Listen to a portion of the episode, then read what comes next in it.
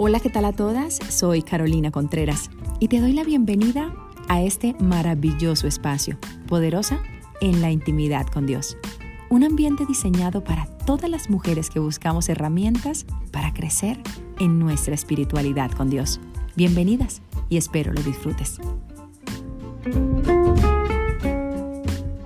Sororidad. Un nuevo término que nace del feminismo y que seguramente hemos escuchado muchas veces, pero que no comprendemos muy bien. Bueno, el término sororidad proviene del latín sor, hermana, fraternidad de iguales. Podemos resumir sororidad como la solidaridad, hermandad entre mujeres, el apoyo mutuo, la ayuda en situaciones de discriminación sexual, actitudes y comportamientos machistas, ayudar a otras mujeres a salir de la violencia de género, ayudar a otras mujeres a sentirse bien con su cuerpo, ayudar a otras mujeres a alcanzar esa independencia económica y también ayudar a otras mujeres a crecer desde la integralidad de su ser. A través de la historia siguen surgiendo nuevos términos, pero la premisa que busca la humanidad sigue siendo la misma, aceptación y amor. Estamos dando vueltas por siglos y décadas, buscando el argumento perfecto para llegar a concienciar a la humanidad del amor al otro. La dignificación de la mujer, fortalecernos entre mujeres para luchar por nuestros derechos. Pero realmente, ¿quién nos dignifica? ¿La sororidad, un nuevo término, ha nacido para salvarnos? ¿Para dignificarnos? ¿Cómo estamos nosotras interpretando estos nuevos términos que resurgen con una causa en pro del beneficio de la mujer? Pues la religión ha cumplido un papel fundamental a través de la historia y ha sido señalada como culpable de fomentar el machismo dentro de la sociedad en contra de las mujeres.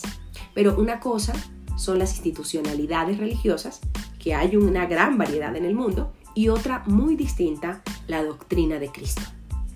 Se ha tergiversado y lo han vinculado a este término religión, estando él lejos de lo que realmente quiso y ha querido para nosotras las mujeres. Cristo es el único que dignificó a la mujer, dignificó a la humanidad, murió por todos sin acepción alguna, se acercó a todo lo repudiado en la sociedad. Al leproso lo sanó y lo dignificó. A la mujer repudiada por la sociedad le dijo, ven, te doy agua de vida, agua de la cual el mundo no te podrá dar. El Señor siempre ha puesto en lugares altos a la mujer. Cristo siempre ha conocido nuestra facultad de mujeres constructoras de sociedad. Hablar de dignificación desconociendo la poderosa obra de Cristo es lamentable. Estos son los retos en este mundo contemporáneo, donde cada día resurgen nuevos términos, nuevas filosofías, nuevos estudios. Pero cuando has conocido a Cristo como tu Señor, resurges, naces de nuevo y entiendes tu rol y le cuentas a otras mujeres la poderosa obra de Cristo y nuestro poderoso rol como mujeres, constructoras y edificadoras de sociedad. Cuando hablemos de sororidad, tengamos claro que ya Cristo habló de ello, dándonos el lugar correcto, amándonos, aceptándonos como somos, dejándonos pulir por el Maestro, amando a nuestros semejantes como nos lo enseña Cristo. El segundo mandamiento, amarás a tu prójimo como a ti mismo. Ámate mujer y ama a las mujeres de tu comunidad como Cristo nos enseña que nos amemos. Pero ¿por qué siento que no me amo? ¿Por qué me es tan difícil entender la obra de Cristo en mi vida? ¿Por qué no me siento valorada? No me siento respetada, me siento vulnerada.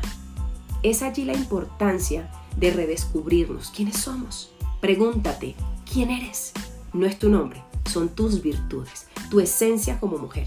Si no sabes quién eres, debes tomarte la tarea de redescubrirte. Y si es necesario, resignificarte.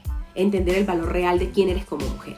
Aún estás anclada al pasado, por eso no has podido resignificarte. Has dejado que los demás te den el significado de tu vida y es algo que solo tú debes hacer. El Señor dice en su palabra, una sola cosa hago, olvidando ciertamente lo que queda atrás y extendiéndome a lo que está delante. Bendiciones poderosas.